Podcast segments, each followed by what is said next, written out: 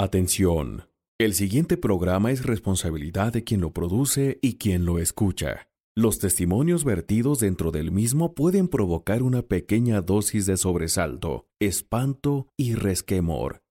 Escúchelo bajo su propio riesgo y de ninguna manera lo haga solo.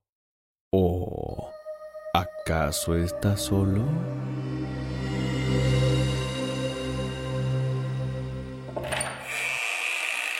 El baúl de las leyendas.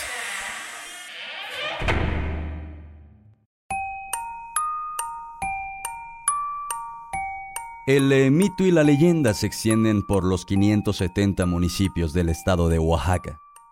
La diversidad de historias y relatos que se han contado durante tantos años y por tantas generaciones se hacen presentes aún hasta nuestros días. Con otras variables, con distintas características. Sí, también nuevos personajes y, sobre todo, adaptándose al estilo de vida contemporáneo y las nuevas tecnologías. En fin, el mismo terror han de causar los relatos que nos contaban nuestros abuelos a la luz de una hoguera varios años atrás, al video que en la plataforma de YouTube asegura haber captado el grito de la llorona en los valles centrales de Oaxaca, que dicho sea de paso ya casi alcanza el millón de reproducciones. Aquellos relatos que nos contaban siniestramente nuestros ancestros siguen vigentes al día de hoy, adaptándose al popular mundo digital, al tráfico de las calles y a la contaminación de las ciudades. Hoy trataremos un tema verdaderamente escalofriante. Se trata de las leyendas urbanas. Bienvenidos leyenderos están a punto de entrar a una dimensión desconocida. Un encanto, le llamaban los abuelos. Un punto en el que el tiempo transcurre de una manera distinta y los terrores nocturnos se levantan de debajo de sus camas. Salen de sus moradas en sus patios oscuros y convierten la noche en un conjuro del que no podrán escapar. Ha llegado la hora de iniciar con el hechizo que nos guiará por el camino de la noche. Ayúdenme. Hagámoslo todos juntos. Apaga la luz. Enciende las velas. Abramos el baúl y que salgan las leyendas.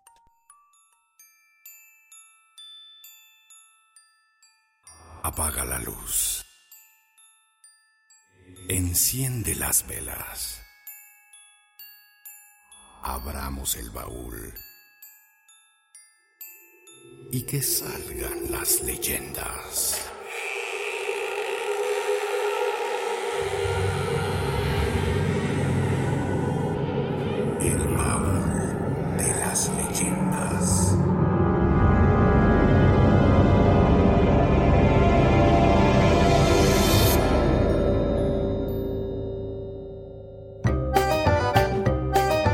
Bienvenidas y bienvenidos leyenderos a una emisión más eh, del baúl. Gracias por acompañarnos esta noche. Una noche de tradición, una noche de encanto, una noche también por supuesto de terror. De terror y de leyenda. El día de hoy en esta bellísima alineación que tenemos, por cierto, déjenme ir presentando a los compañeros que nos acompañan y que van a estar, eh, por supuesto, llevándoles hasta casa allá del otro lado de su aparato radioreceptor o de cualquier dispositivo móvil que tengan en la mano, que por cierto serán muy importantes para el tema que trataremos el día de hoy. Y bueno, déjenme terminar, déjenme presentar a quienes me acompañan el día de hoy porque tenemos invitado, tenemos invitada especial. Eh, primero quiero presentar a Italibia Lorza. Italibia, ¿cómo estás? Te saludo con todo gusto. Bienvenida, buena noche. Muy buenas noches a todas y a todos. Estoy muy contenta de estar esta noche aquí con ustedes, acompañándoles. Muchas gracias por el favor de su atención. Muchas gracias por permitirnos llegar a su hogar y acompañarles mientras están en esa reunión, frente a esa fogata. Cuéntenos, por favor, compártanos esas fotos. Nos encanta saber desde dónde nos escuchan y cómo es que nos escuchan. Habíamos comentado que cada familia, Tomás y Peter, tiene un ritual especial para escucharnos. Muchas personas se reúnen especialmente, hacen su, su fogata y alrededor de esta fogata nos escuchan. A nosotros nos encanta ver esas fotos.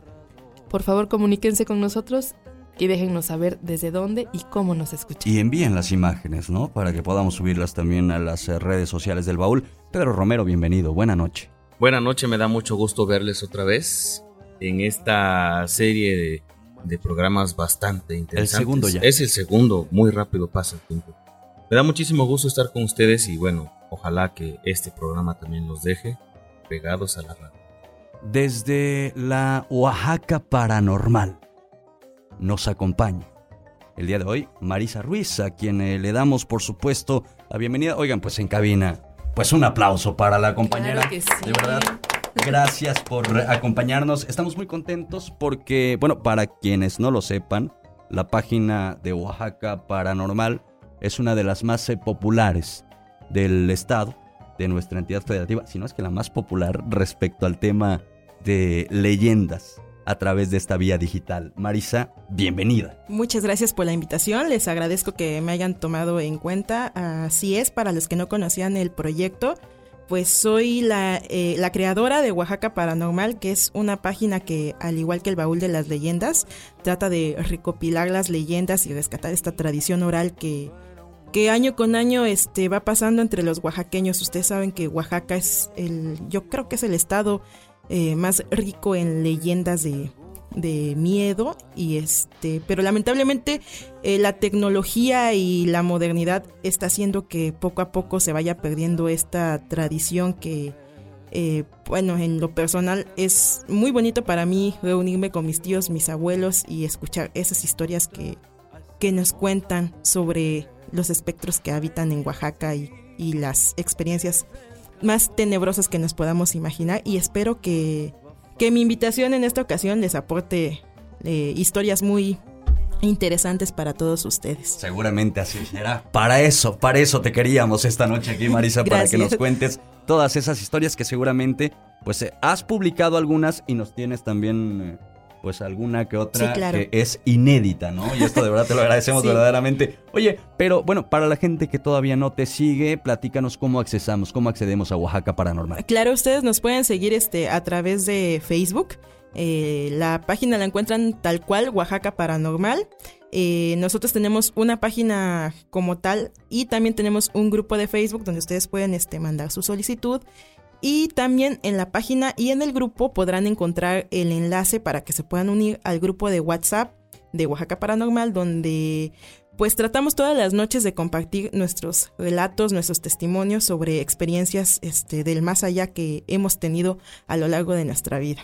Así Pues, que, eh, ya saben. que esperan leyenderas y leyenderos, eh, también hay que unirnos todos, por supuesto, a esta página y a este grupo de Oaxaca Paranormal. Pero bueno, el día de hoy también estamos aquí para hablar de leyendas, de leyendas urbanas en específico, de estas leyendas que suceden en la urbe, en la ciudad, o sí, también en algunas comunidades, pero que ya van agarradas, que ya van amarradas de un dejo, de una cuestión más citadina, de una cuestión más moderna, digámoslo así. Y Talibia Lorza, me apoyas con la definición de qué es una leyenda urbana para ir introduciendo también, por supuesto, al auditorio en este tema que es verdaderamente interesante.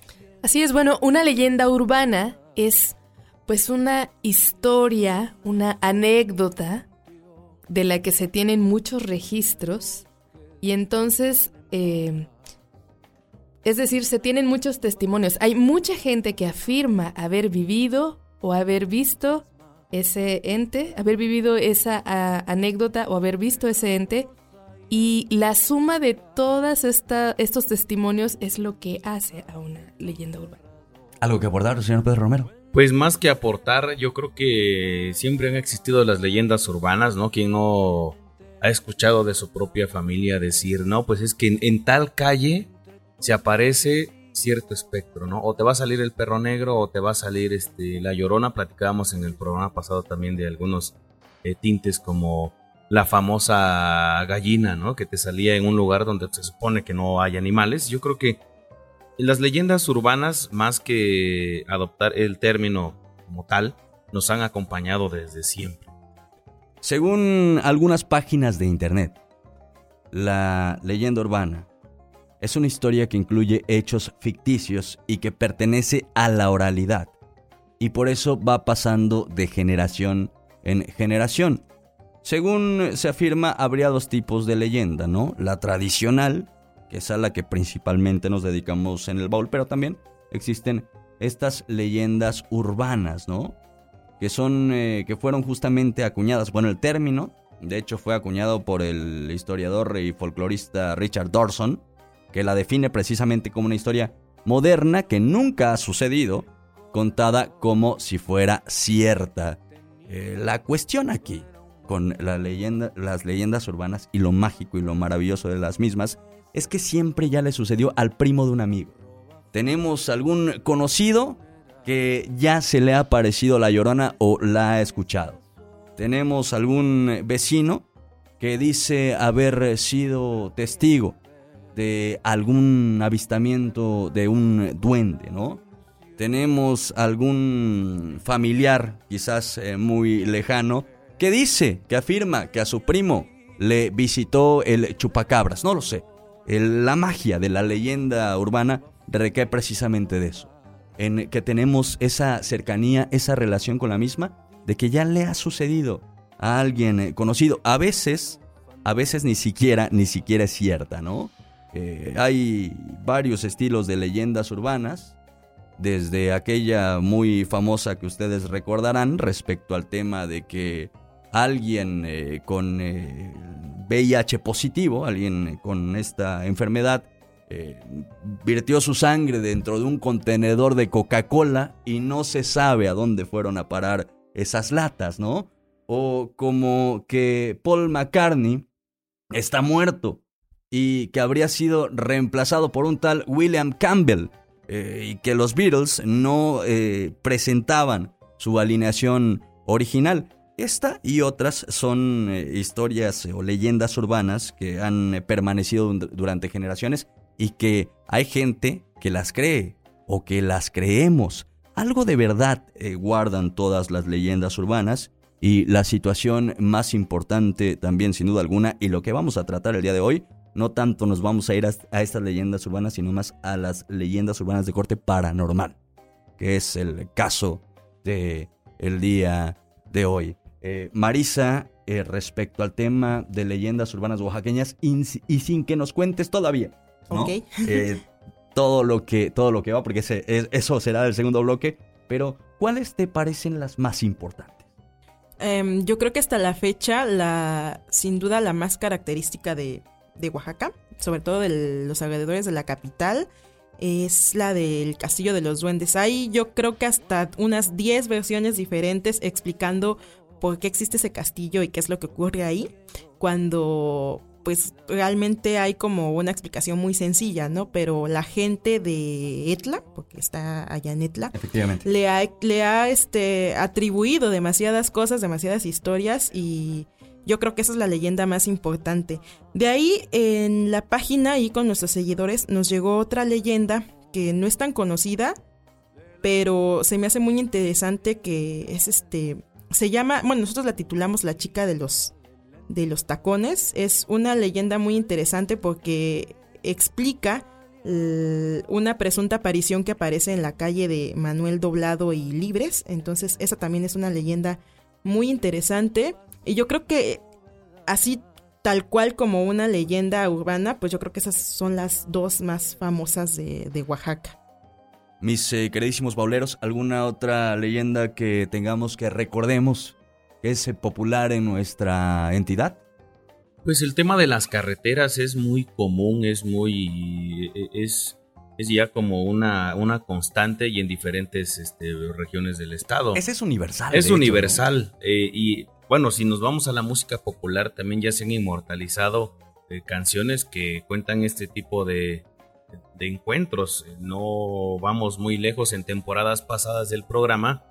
Eh, alguien nos compartía de un espectro que se le apareció por el istmo de Tehuantepec.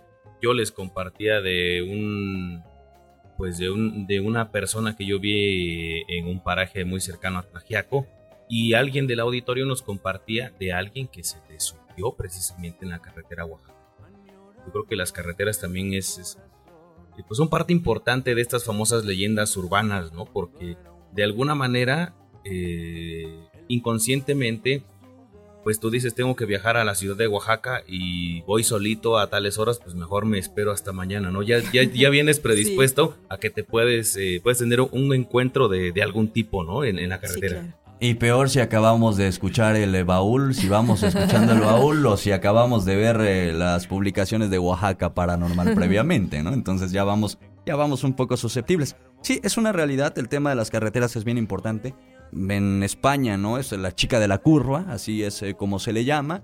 Eh, aquí también Oaxaca tiene su versión. En Oaxaca hay una versión y en, en prácticamente todos los lugares del mundo hay una versión precisamente de ello. Y esta es una gran eh, leyenda urbana porque, bueno, empezó, empezó a eh, darse a conocer incluso en carretas.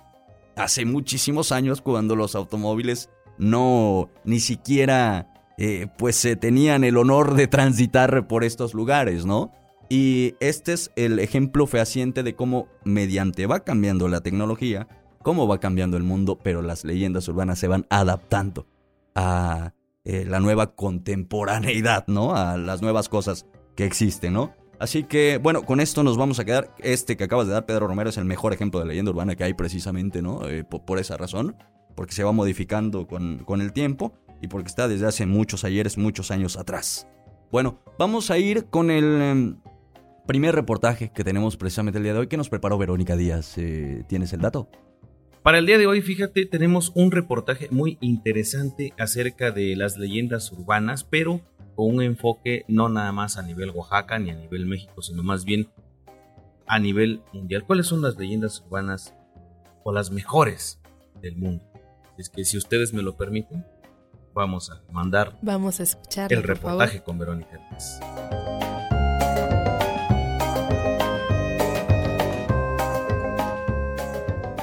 Todo país tiene sus mitos y leyendas que son relatados por sus habitantes y transmitidos de generación en generación. Muchas de estas historias refieren a misterios sin develar, intentan explicar fenómenos que desafían a la razón y concentran claves acerca de la idiosincrasia de una cultura o sociedad. A continuación, te presentamos una breve recopilación de las leyendas urbanas más escalofriantes.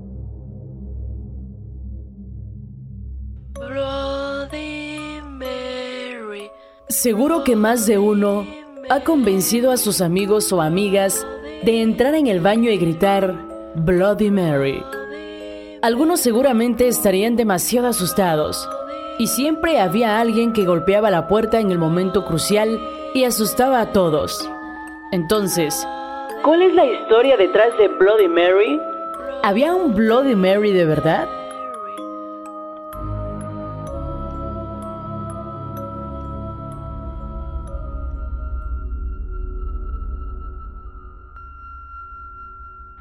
El juego Bloody Mary?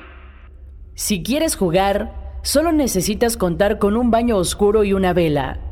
A continuación, debes colocarte frente al espejo, mirarte y pronunciar tres veces Bloody Mary, Bloody Mary, Bloody Mary. A la vez que das una vuelta sobre ti mismo, si no ves nada en el espejo, apaga la vela y sal del baño. Las opciones de éxito tras jugar este juego son que Bloody Mary te arranque los ojos, te arañe el cuerpo, te caigas muerto en el acto o que simplemente veas su horrible rostro en el espejo.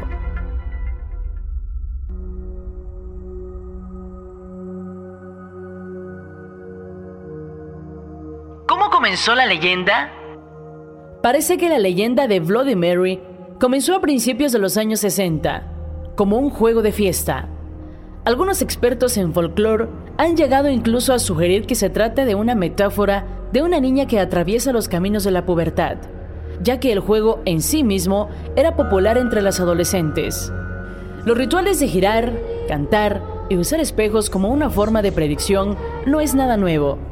No puede ser considerado diferente a una chica joven que se mira en un espejo para ver la cara de su futuro marido, que también era un juego popular.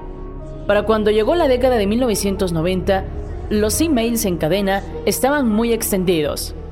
¿Te acuerdas de correos en los que si no se lo pasabas a cinco personas no conseguirías todo tipo de cosas?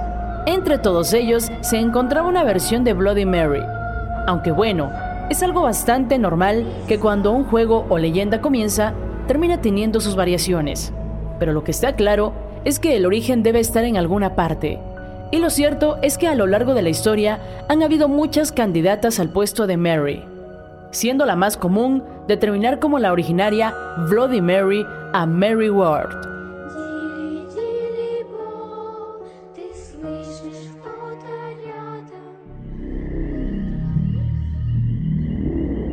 La carreta de la muerte. Mucho tiempo atrás, en aquella época en donde todavía la electricidad no llegaba a Oaxaca, México, se presentó un inexplicable suceso del que todos hablaban. Allá, en lo que era conocido como el Callejón de la Soledad, ahora Avenida Morelos, cerca del convento de las Capuchinas y cerca de la Iglesia de la Soledad y de San José, en altas horas de la noche, cuando todo se encontraba en completa oscuridad, las monjas que habitaban el recinto y que se encontraban cumpliendo alguna penitencia decían escuchar una vieja carreta recorrer las calles a paso rápido. La duda entre los pobladores de querer conocer de quién se trataba iba creciendo, pues el rechinar de las llantas y el galope de los caballos en ocasiones no los dejaba dormir. Inclusive en algunas ocasiones se podía escuchar a lo lejos el lamento de algunas personas. Fue una conocida señora del pequeño pueblo la que una noche al escuchar que la carreta se acercaba, decidió asomarse por la ventana para descubrir de quién se trataba. Pudo ver la sombra de los grandes caballos, pero de repente cuando trató de identificar quién era el cochero encapuchado, su sorpresa fue tal que terminó desmayada, pues se trataba de la mismísima muerte.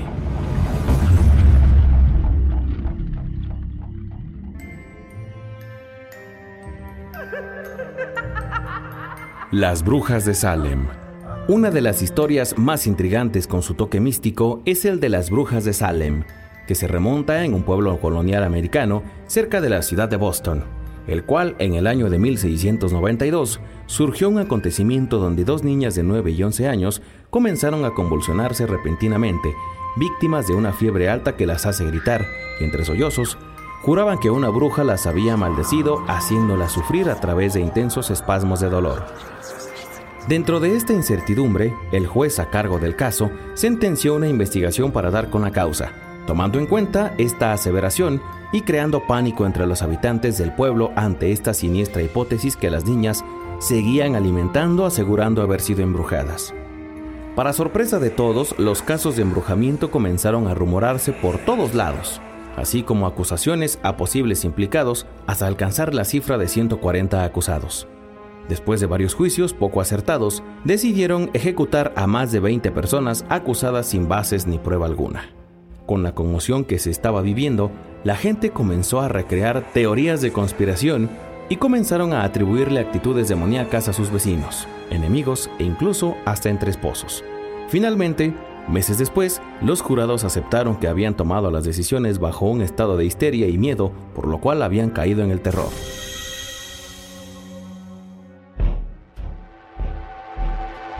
La mano peluda. Allá por el año de 1908, abundan en la ciudad de Puebla los llamados Montepíos, casas de empeño, manejadas por usureros, entre ellos el señor Villa, conocido como Horta, un hombre calvo, bajo y rechoncho, con mucho vello en el cuerpo y extremidades. Adoraba llevar las manos repletas de gruesos anillos engarzados de piedras preciosas, y junto a su esposa, la gangosa, se encargaba de un Montepío. La historia comienza cuando Horta muere y al parecer Dios le secó la mano para darle un castigo aunque sea después de muerto. Cada noche, siempre a eso de las 11, una mano negra trepaba por los gruesos muros del cementerio de San Francisco, de forma espectral y siniestra. Ascendía cual tarántula, empujada por un poder maligno, deseosa de saltar sobre su víctima trepar hasta su cara para arrancarle los ojos y descender al cuello, ahorcando al pobre individuo, y después volver a descansar junto a los demás difuntos. La mano peluda siguió viéndose durante un tiempo hasta que finalmente desapareció. Hoy en día hay personas que describen encuentros con estas famosas manos peludas, viéndolas atravesar pastizales, asemejando a enormes y deformes arañas, o siendo jalados por una mano negra y velluda que se esconde bajo la cama. La describen como una entidad poseedora de fuerza sobrehumana, y más similar a la de un primate cubierta de grueso pelo negro y perfectamente cortada en el punto en que empieza la muñeca.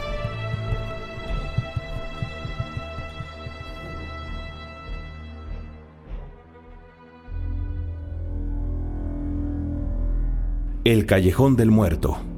La calle 2 de abril de la capital oaxaqueña es ahora una transitada vía de salida del centro histórico. Antes, durante la época de la colonia, muchas de las calles del centro de la ciudad eran pintorescos caminos adoquinados que serpenteaban hacia el Cerro del Fortín y al río Atoyac. En los tiempos en que la corriente eléctrica no había sido instalada en la ciudad, rondaban los serenos, personas que patrullaban las calles portando un farol y que anunciaban en la quietud de la oscuridad las horas y mantenían vigilados los barrios de la población. Muy cerca de la Basílica de la Soledad, corría un sereno a mitad de la noche, corría deprisa rumbo a la iglesia del Marquesado. Momentos antes, un grito desgarrador rompió el frío silencio del callejón 2 de abril. El grito de dolor de un hombre llenó la callada atmósfera del rumbo. El paso veloz e insonoro del hombre que descendía por el callejón no parecía inmutar el ambiente.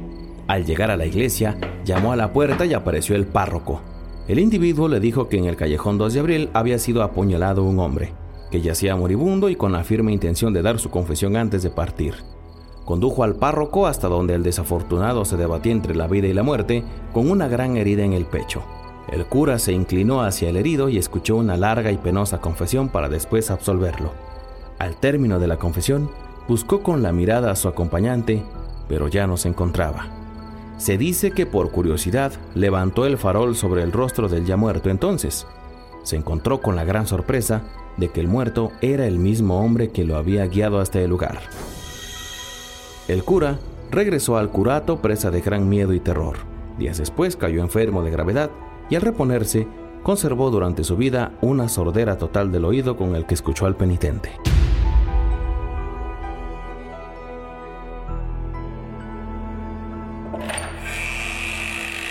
El baúl de las leyendas.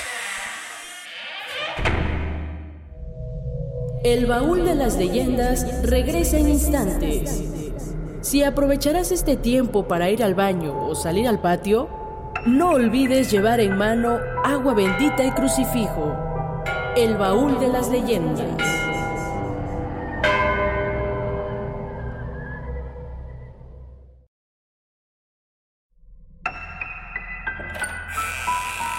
Ya regresa el baúl de las leyendas.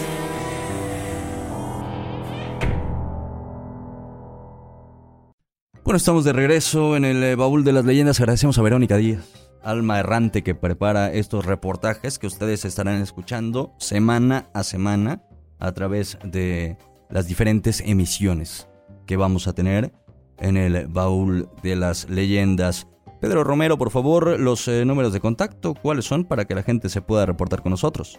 Muy bien, eh, nos pueden enviar mensajes eh, de texto o mensajes vía WhatsApp al número 951-307-9141. Estamos para servirles. Y Talibi, nos apoyas con las redes sociales. Así es, síganos en Facebook y en Instagram, estamos como El Baúl de las Leyendas y en Twitter estamos como arroba las leyendas del baúl. Déjenos saber qué opinan, cómo nos escuchan, desde dónde nos escuchan y por supuesto que estaremos muy contentos de enviarles saludos. Mándenos eh, fotografías y también mándenos sus leyendas urbanas, las más eh, padres.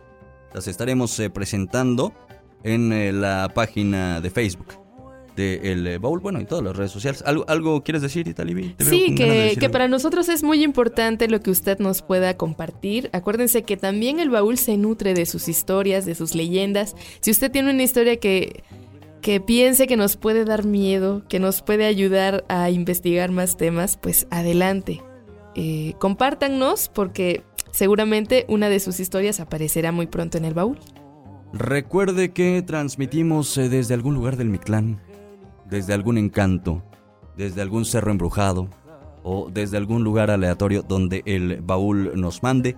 Y esta noche nos acompaña Marisa Ruiz eh, quien es eh, la creadora de la página Oaxaca Paranormal, página de Facebook que el día de hoy, hasta el día de hoy, se encarga, se encarga de muy buena manera de transmitir, de contar, de publicar estas leyendas, esta tradición oral popular. Y bueno, también eh, sin duda alguna hay mucho de leyenda urbana que se tiene en Oaxaca Paranormal. Por ello, Marisa, te pido si nos puedes apoyar para continuar con esta bella y terrorífica charla y pues se nos des eh, alguna. ¿Con cuál vas a empezar de las leyendas urbanas que ya nos traes preparadas para esta noche? Pues como ya se los mencioné, creo que voy a comenzar con la, con la leyenda del Castillo de los Duendes. Como les dije, es una leyenda este, muy famosa, muy este, conocida que causa mucha curiosidad en, en los habitantes de Oaxaca. Y no solo en Oaxaca, sino también hay muchas personas eh, de otros lugares de la República, incluso hasta del mundo, que han llegado hasta, hasta Etlap solo para conocer este castillo y maravillarse con lo que hay en su interior. Pues la historia eh, del Castillo de los Duendes tiene numerosas versiones, porque para quienes han tenido el gusto de, de ver las imágenes del castillo como tal, pues verán que este es un castillo muy llamativo, incluso algunos lo comparan hasta con eh, a manera de burla, pero hay un comparativo con Disneylandia porque tiene esta forma fantasiosa. Eh, la principal leyenda, la que yo conocía inicialmente, eh, habla sobre que el, el creador de, de esta edificación hizo un pacto con los duendes para construirles una vivienda a, su gusto, donde pudieran vivir los duendes, y a cambio de esta edificación, los duendes le iban a ofrecer este dinero, le iban a ofrecer oro, y lo iban a proteger. Pero cuentan las, las, las leyendas de allá de los habitantes que este señor por algún motivo no podía complacer las, este, los requerimientos de, de, los duendes y esta edificación pues está inconclusa hasta la fecha. Eh, algunos cuentan, entre tantas versiones, que esta edificación sí iba avanzando, pero de repente sería porque pues a los duendes no les gustaban sus torrecitas, entonces las tenían que desbaratar eh, y construirlas de nuevo y este y así. Entonces esa es una de las versiones. De hecho, en este castillo eh, hubo un tiempo en que estuvo una caja de préstamos, me parece. Entonces la gente también... Ya, con el eh, castillo. Sí, así, adentro del castillo. Entonces la gente cuenta que sí es muy probable que los duendes le dieran dinero a esta persona porque no se explican de otra manera de dónde saliera el dinero donde esta persona hacía los préstamos. Eh, esa es una versión.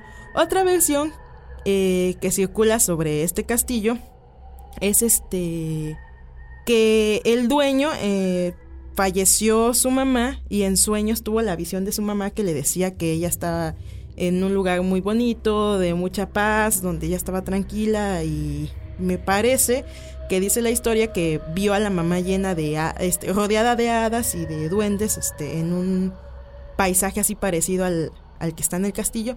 Entonces, esa ensoñación que tuvo el dueño de su mamá fue la causa por la que edificó un, un, este, un edificio con esa temática donde, donde él creía que reposaba su mamá después de fallecida.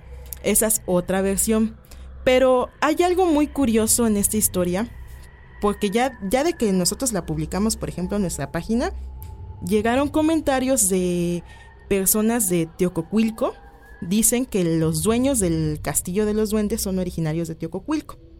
Entonces, hay mucha gente aquí en Oaxaca que dicen, eh, incluso que son familiares presuntamente de, de, los dueños del castillo, que dicen que todas las historias son falsas, que en realidad la familia construyó este castillo porque quería tener como un salón de fiestas infantiles o algo diferente a, las demás construcciones. Esa es la historia real, se supone.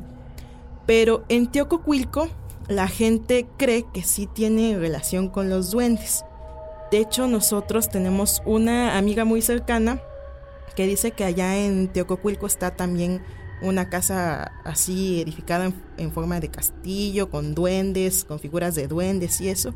Pero ella me contó una historia muy curiosa de que su papá es topil de allá de Teococuilco y que pues como sabrán, pues los topiles son los policías que son ya gente mayor o gente adulta que sale a hacer sus rondines nocturnos para este ver el este que esté todo en orden en el pueblo. Entonces me cuenta que cuando su papá salió con, con los demás topiles, eh, ellos ya estaban preocupados, este, en este caso mi, mi, este, mi amiga, porque ya era muy tarde y todavía no regresaban de su rondín. Entonces ya pasadas la, tantas horas, llegó el papá y le preguntó que, que, si había pasado algo en la población o por qué no llegaban este, temprano a, a, su casa. Y le dijo el señor, es que tuvimos que pasar por la casa de los duendes y los duendes no nos dejaban pasar. O sea, no me refiero, no, no sé exactamente a qué se refería con que los duendes no lo dejaban pasar. No creo que se hayan aparecido tal cual un duende, pero me imagino que tal vez ellos sentían alguna energía o algo que les impedía seguir el camino frente a esa casa o cerca de esa casa. Entonces me cuenta esta amiga que los topiles como que a cierta hora tienen que rodear esa casa para que puedan pasar este, de manera tranquila. Entonces es, a mí se me hace curioso porque se supone que todas las historias que cuentan del castillo de los duendes en Etla pues son tal cual una leyenda urbana, algo que nunca sucedió. Pero en el caso de las historias de Teococuilco ya es gente que dice que sí siente algo, algo extraño ahí, que siente pues las presencias de los duendes. Entonces es, es muy chistosa esta historia, es muy, nos deja muchas dudas, pero pues hasta la fecha siguen y siguen las versiones referente a la edificación de este castillo. Teococuilco está en la Sierra Norte. Sí. Estoy en lo correcto, ¿verdad? Sí. Se, pertenece a Ixtlán. Me parece que sí es Teococuilco sí. de Marcos Pérez. De Marcos Pérez, efectivamente. Oye, lo curioso, Marisa, y no sé, me, no sé si tú tengas o si tu, tu, tu amiga, el, el, contacto, ¿no? La fuente de lo que nos platicas, te haya podido revelar algo al respecto, pero me intriga bastante el tema de que en Etla exista este castillo, conocido como la Casa de los Duendes, y sea eh, pues o pertenezca a unas personas originales de Teococuilco y en Teococuilco pues exista otro. ¿Es similar el que hay allá o es Pues fíjate no que es muy muy curioso porque la gente no no solo mi amiga, sino hay gente que es, que ha escrito en la página diciendo que es similar. No hay fotos porque al parecer yo no conozco este cómo es Teococuilco, pero me imagino que es una localidad que aún se rige por usos y costumbres. Entonces, pues como sabemos, a lo mejor la gente es muy respetuosa con la privacidad de los demás y no se han tomado el atrevimiento de tomar fotos de esa casa o tal vez hay familiares que sí estén vigilando la casa claro. y cuando se acerca alguien pues pues no permiten que se tomen las fotos, pero sí hay bastantes personas que nos han dicho que es muy similar al no precisamente con la forma del castillo tal vez, pero que sí tienen muchas decoraciones referentes a los duendes. Eso es lo que hasta ahora nos han contado en los seguidores de la página. Bueno, también eh, para la gente que no sepa, puede buscar en internet. Seguramente habrá quien ya esté en estos eh, momentos tecleando el teléfono celular y buscando el Castillo de los Duendes. Quien no nos escuche en el estado de Oaxaca o quien nos escuche en alguna comunidad alejada de la ciudad capital y por ende de este municipio conurbado, que es la villa de Etla. Oye, ¿no hay relación entre los dueños del castillo allí en Etla y los de Teococuilco?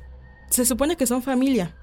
O sea, es una, es, son gente que de alguna manera me imagino que trataba de buscar una mejor calidad de vida y vinieron a la capital y se asentaron en Etla. Entonces, pues lo que me han dicho es que, que son hermanos, me parece, pero que son, es la misma familia los que viven tanto en Teococuilco como en Etla.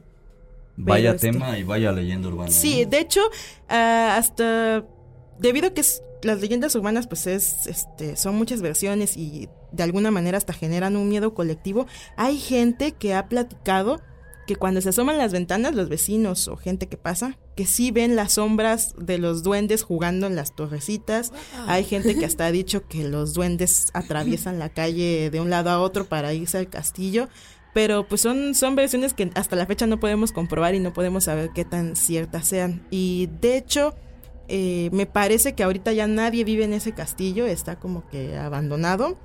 Eh, nos han dicho muchos motivos que la verdad creo que ahorita no, no viene como al, al caso mencionarlos porque son como muy ajenos a, a, la leyenda urbana, pero pero ya está según deshabitado ese Pero ese alimenta castillo. más que esté deshabitado a la leyenda urbana, ¿no? Porque ¿por qué no vive nadie ahí o por qué no se ocupó al final para salón de fiestas o por qué no se ha vendido, no lo sé. O por qué no se ha concluido. Bueno, ese, que- ese- ese es un punto bien Ajá. importante porque yo eh, tengo también amigos ahí en, en la villa de Etla y justo me comentaban esto, que era como un, ma- como un mandato, ¿no? De, de los duendes, lo que tú, una de las versiones que tú has ah, contado. Y justo, eh, pues yo pasé hace poco por ahí y no se le ve para cuándo termine, ¿no? O sea, evidentemente es una obra inconclusa y lo cierto es que también tú vas caminando eh, y sí, pues se siente algo raro ahí. Y de hecho yo medio que lo vi así como de reojo, porque la verdad es que no, no me di el valor para voltear. Sí, eh, vi algunas figuras de duendes, vi algunas monedas, este, los piquitos de los, de los castillos. Pero eh, por la vibra que se percibe, yo la verdad sí no, no volteé.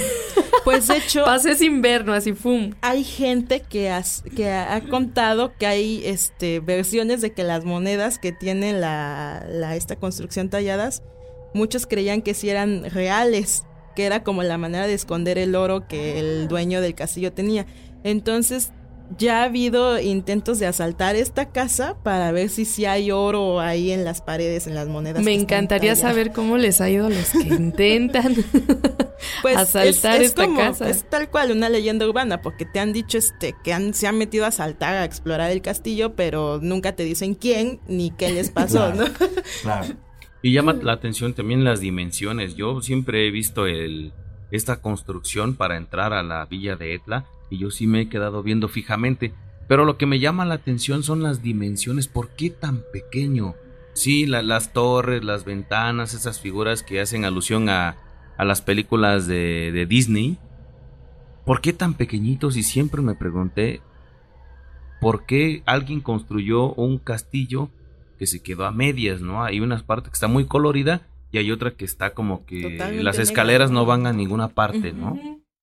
¿Tenemos eh, alguna fecha aproximada de cuándo se habrá empezado a iniciar este, esta edificación? Híjole, la verdad no, no sabría decirte, es una historia que creo que es de la de lo famosa que es, es de las primeras historias que llegaron a la página desde que se inició, que fue por allá por el 2014.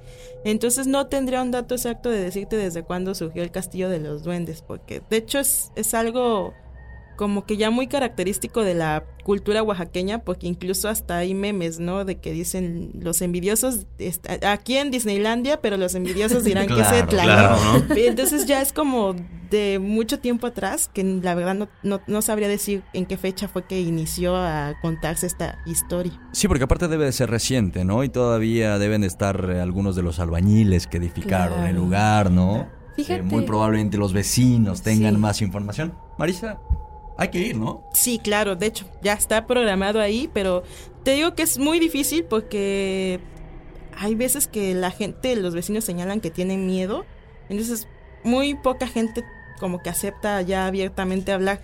Es muy distinto cuando nos llega un mensaje en WhatsApp que no saben ni quién lo está escribiendo y obviamente la persona del otro lado de su teléfono está confiada de que está como en el anonimato y te cuentan lo que ellos saben, pero ya cuando vas tú ahí y les dices, este, denos una opinión o qué pasa en el Castillo de los Duendes, como que la gente ya no, este, como que ya no se anima a platicar de eso. Aparte de que también hay ahí, este, hubo cuestiones personales con el dueño del castillo, entonces, este, son, son muchos aspectos los que hicieron crecer esta leyenda. Hay gente que totalmente no cree, e incluso sí nos han llegado comentarios que nos tachan de locos, que nosotros inventamos las historias, pero no es así, es lo que la gente nos platica, son los mensajes que nos han llegado. Y al final de cuentas yo siempre les digo, sobre todo en las leyendas urbanas, que lo vean como, como algo recreativo, como un cuento, como este algo que forma parte de nuestra tradición y que no necesariamente va a ser cierto y que nosotros no los estamos obligando a que crean en eso. Entonces, este, pues esas son las versiones que, giran en torno al castillo. Así que también, eh, si alguien de Etla nos está escuchando, yo también los invitaría a que nos escriban eh, a, nuestra página o el baúl de las leyendas para que también nosotros podamos recabar más información acerca de, de esta historia. Porque si buscas en YouTube, hay muchos reportajes eh, de años atrás, pero cada reportaje del Castillo de los Duendes te cuenta una versión distinta. Entonces sí, es muy complicado como, como este saber exactamente qué pasó. Yo creo que hasta ahí el dueño vio una manera de, de traer la atención hacia ese lugar y él mismo iba contando una versión diferente que, que, hizo crecer esta leyenda. Pero sí es, es muy interesante y es muy curiosa esta historia. Leyenda urbana en toda la extensión de la palabra, sin duda alguna. Eh, Marisa, qué hermosa historia, ¿no? Muy, leyendera, por supuesto. Y bueno, traemos algunas otras eh, también de casa. Pedro Romero, ¿qué nos platicas? Así es, fíjate que hace mucho tiempo yo creo que todos hemos escuchado de las apariciones de una persona en un caballo y de sombrero. Ahí en algunos lugares le llaman el charro negro, en algunas partes le llaman el catrín. Y este También el sombrerón. El sombrerón, el sombrerón. señor, el sombrerón. Fíjate que tiene una particularidad porque se aparece solamente en caminos que son muy solitarios o que conectan a un pueblo con otro, se supone que son los cruces de, caminos, es correcto.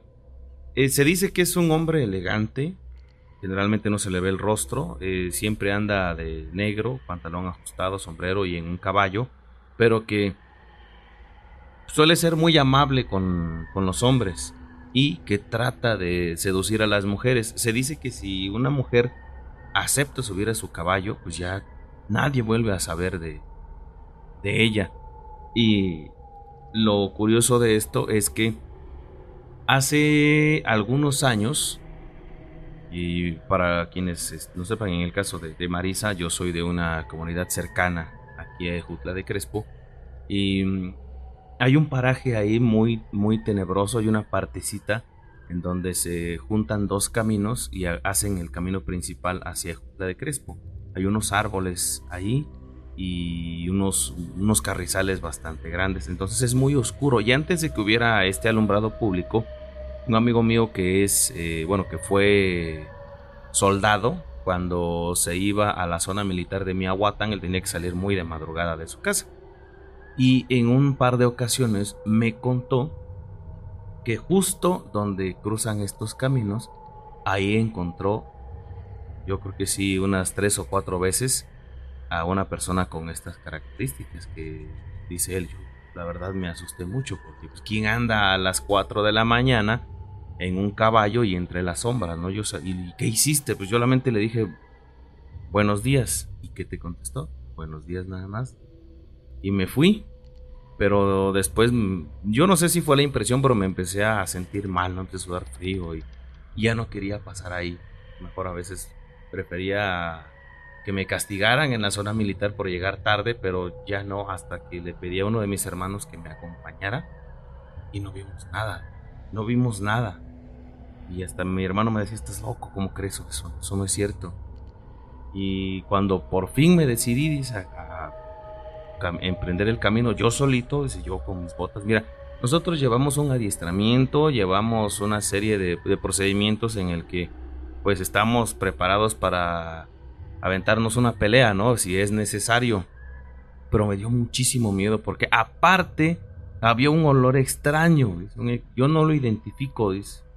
Había un olor extraño con, con, este, con este personaje y todas las veces que yo pasé siempre me lo encontré. Yo pensé que me iba a seguir o algo, pero no. Solamente estaba parado y eh, un par de veces me contestó el saludo, buenos días, y me dijo buenos días. Pero cuando fue con su hermano, no lo encontró. No lo encontró. Es que también eso es un dato importante de las leyendas urbanas, ¿no? Que cuando vas solo, bueno, ya ahorita vamos a contar la, la, propia, pero es como característico de las personas que van solas, se les aparece algo y cuando vas acompañado, cuando vas con alguien más como para enseñarle que es verdad, pues... No suceden estas cosas. Y si preguntan qué pasó, Dice, pues yo empecé a llegar tarde hasta que deserté mejor de, del ejército mexicano. Yo la verdad cuando estuve en el ejército vi muchas cosas. Yo mejor me deserté y ahorita dice, pues ya no salgo de madrugada y ni mucho menos. ¿Y eso hace cuánto tiempo más o menos? Como unos 10 años. ¿Y has sabido de alguien más que se le haya presentado ese, no. No, es el único de los habitantes del pueblo que dice que lo ha visto. Pero nadie más. Y esto nos eh, remonta a un término en el zapoteco que justamente se presenta en una leyenda que subimos hace un par de meses a las redes sociales del gigante Tlacochahuaya. Hay un eh, término que nos eh, comentaban que se me hizo bellísimo en zapoteco, es Baniungel. Sé que mi pronunciación no es la correcta, pero se refiere a la persona que está destinada para ver al charro negro, al gigante, a la matlacigua, ¿no? A la llorona, pero que no todos tenemos, poseemos esa sensibilidad. No todos tenemos el Bani Ungel, ¿no? Del que hablaban justamente nuestros ancestros para definir a aquellos que eran, eh, pues, eh, quizás afortunados o quizás eh, malditos con esta oportunidad de ver lo que quizás no andamos buscando y no queremos y no queremos buscar. No, muchas gracias. Este, también hay, algo importante ahí, eh, Tomás, que yo había escuchado de, ahora sí que la gente de antes decía que justamente este era un don, ¿no? Que no cualquiera podía ver cosas, pero aparte, em, en eh, unas historias que he recopilado de qué era lo que asustaba a nuestros antepasados, en muchas de ellas coincide con que varias apariciones más bien eran presagios. O sea, van varios datos, ¿no? No a cualquiera se le aparecían y cuando se aparecían estos entes eran presagios, algo malo iba a pasar. Entonces esta persona a la que se les aparecía iba y avisaba, ¿no? Entonces, ¿cómo todo va conectado? Hay un ser que cumple todas esas características que no es propiamente oaxaqueño. Es el hombre polilla o el Mothman, que justamente es una leyenda urbana y que se aparece justamente previo a los eh, accidentes eh, terribles. Y hay un supuesto avistamiento en Oaxaca en el año 2006, pero bueno, 2006 todos nos recordaremos claro. que sucedió un año muy... en, la ciudad capital. Pero eh, no sé si nos aguantamos todavía. Yo diría que sí. En un momento más. Marisa, ¿cómo ves? Sí. esperamos un ratito para lanzar el reportaje. Eh, mientras, eh, no sé si vas a finalizar, Pedro Romero, ¿tienes alguna otra cosa? no. nos vamos con la leyenda de Nos vamos con Italia. Realmente lo que le sucedió a él es, es eso. Y yo recuerdo su cara cuando me lo platicaba. ¿no? Y de hecho, me lo platicó una vez que yo me lo encontré a las 4 de la mañana yo tenía que ir a Oaxaca y pues antes yo creo que la primera corrida salía a las 5, entonces como 4 y fracción yo salí y lo alcancé, ¿no? Y me empezó a platicar, pero justo después que pasamos este lugar. ¿Tú tampoco viste nada? Aunque no, ya, ni lo ya, viste un perro negro allí. Ya, tú ya, nos has platicado. Que cuente, que cuente. Otra vez. Es que lo, lo curioso de, de, esta historia es que a nosotros, bueno, a mí siempre me dijeron que el perro negro no te va a dejar pasar, ¿no? Es un perro que va incrementando de tamaño, que tiene los ojos rojos y que no te va a dejar pasar. A mí me sucedió lo contrario. Eh, y no, no muy tarde, ¿no? Yo, yo iba de, de Jutla hacia mi casa que no sé si nos puedes describir cómo es este camino para que la gente se imagine y dimensione también, ¿no? Eh, porque hasta hace poco, eh, recientemente, es que la luz eh, llegó porque no había ni siquiera luz en este camino, ¿eh? En, en, este, este, camino. la comunidad se llama Taniche Jutla y es una arteria de comunicación importante porque mucha gente del valle eh, sale hacia la carretera que conduce a Juquila y a Puerto Escondido. Entonces es un camino de terracería de aproximadamente 15 kilómetros de extremo a extremo. De Jutla a Taniche serán un kilómetro y medio o dos. actualmente ya está pavimentado, ya hay una parte que tiene alumbrado público, entonces pues ya no existe ningún tipo de, de avistamiento, aunque ahora que lo acabo de decir, ahorita les voy a comentar uno que pues no fue se, quería hacer leyenda urbana, pero lo, lo pudimos este, refutar a tiempo.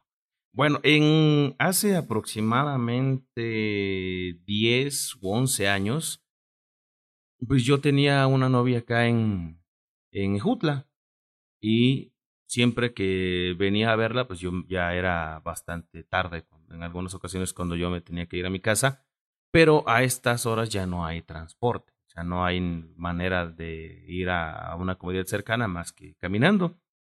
Y en una ocasión recuerdo que fuimos a una fiesta. Entonces yo pasé a dejar a mi novia a su casa, yo me, me fui. Pero eh, terminando Jutla de Crespo hay un puente y es donde ya empieza como que toda la zona de sembradíos. El camino, terracería y eh, árboles a la, en ambos lados, que no son hay los- muchas casas. No hay casas, de hecho, en solamente había guamuches, guamuches y milpa, guamuches y milpa. Y a la mitad del camino eh, a mí me envolvió un aire frío y caliente al mismo como si me hubiera, como una especie de remolino. en ese rato a mí se me pusieron pues los cabellos de punta y la piel de, de gallina, ¿no? Yo, yo sentí que algo me venía siguiendo y lo, la, mi reacción fue voltear hacia atrás. ¿Quién sabe por qué cuando tienes una sensación de este tipo, lo primero que haces es voltear hacia atrás a ver qué ves? Y lo primero que vi fue un perrito. Y yo dije, bueno, ¿y este perro qué hace aquí, no? Entonces, yo recuerdo que no existían estos teléfonos inteligentes, solamente había los famosos cacahuatitos que tenían lámpara. Le puse la lámpara al perro y el perrito me miró y lo que hice fue como que espantarlo, ¿no? Eh, hay animales que pues, eh, su comportamiento es te muerden así este, de, imprevisto. Entonces yo pensé que me iba a morder y lo traté de ahuyentar, pero no se fue. Seguí caminando y más adelante este, volví a, a tener esa misma sensación que me recorrió toda la espina dorsal hasta cuando pues, la reacción fue otra vez voltear hacia atrás y vi que el perro ya estaba más grande. Entonces ahí, pues no sé si no me desmayé, me empezaron a temblar las piernas y lo que se me ocurrió decirle es, déjame en paz, yo no te hice nada. Además yo no soy nada malo. Claro, con la voz entrecortada, ¿no? Y caminé otra vez hasta que me empecé a, a, a tener escalofríos, volteé y ya no estaba el animal. Yo llegué a mi casa, así todavía pensando en, lo, en el encuentro y sí, bastante tembloroso. Hasta el otro día que conté la experiencia me dijeron, no, es que te encontraste al perro negro, pero lo más raro es que a ti sí te dejó pasar solamente como que te acompañó. Por último, Pedro, solo porque el tiempo se nos agota, pero en esta comunidad, en Taniche, eh, se habla que hay una tradición, que hay gente que fue perro negro todavía de manera reciente, me refiero a una generación atrás. Sí, todavía. Y hasta que empezamos con estas, eh, pues con los programas del baúl de las leyendas, hay gente que nos ha empezado a compartir. Siempre se había dicho que don fulanito dice que es perro, don sutano dice que es perro. En la actualidad, pues vemos este morir a mucha gente y curiosamente las personas que pues, en, en su juventud o en sus años de adultez plena dijeron ser perros negros, pues han muerto, pero curiosamente no, no han podido caminar bien. No han Al estado final mal. de la vida, Al final de la vida ya no pueden utilizar bien sus, sus pies. Se atribuye porque pues andaban en cuatro patas, ¿no? Mientras eran perros negros. Ese es un dato muy Sí, interesante. ese es un dato interesantísimo. Sí. Y es algo que se puede comprobar en esta comunidad porque mucha gente de la que se ha dicho que era perro negro termina lamentablemente, ¿no? En este tipo de, de condiciones. Pero bueno, eso da Muy interesante. para otro programa. Sí, está Sí. muy interesante. Está muy interesante. Está para Oaxaca Paranormal.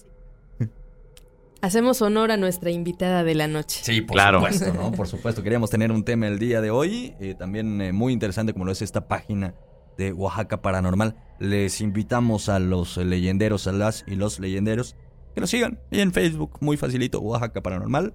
Ahí, échenle una manita para arriba. O varias, ¿no? Así es. Y Talibia Lorza, tu leyenda, ¿qué nos trajiste? Bien, yo voy a hablar de algo que en esta época que huele ya a copal, que huele ya a flores de cempasúchil, es muy común, pero tal vez este aspecto no lo habíamos tocado.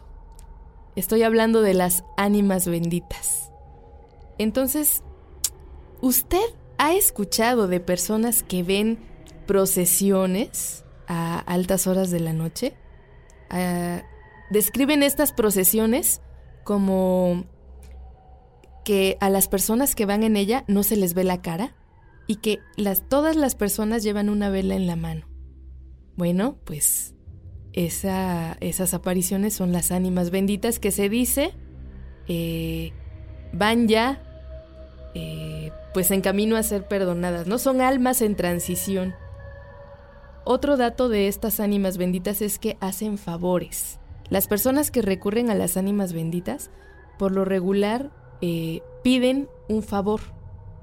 Por ejemplo, eh, aquí hay una historia de una chica que le dieron un trabajo de secretaria, pero el lugar, el, eh, la zona donde trabajaba, pues estaba muy fea, ya sabes, como salía muy tarde, o sea, todos estos factores que se juntaban, ¿no? Salía muy tarde del trabajo, ella era una mujer joven, de 25 años, eh, y siempre que ella salía del trabajo, pues veía que había chicos, ¿no? Que regularmente la acechaban.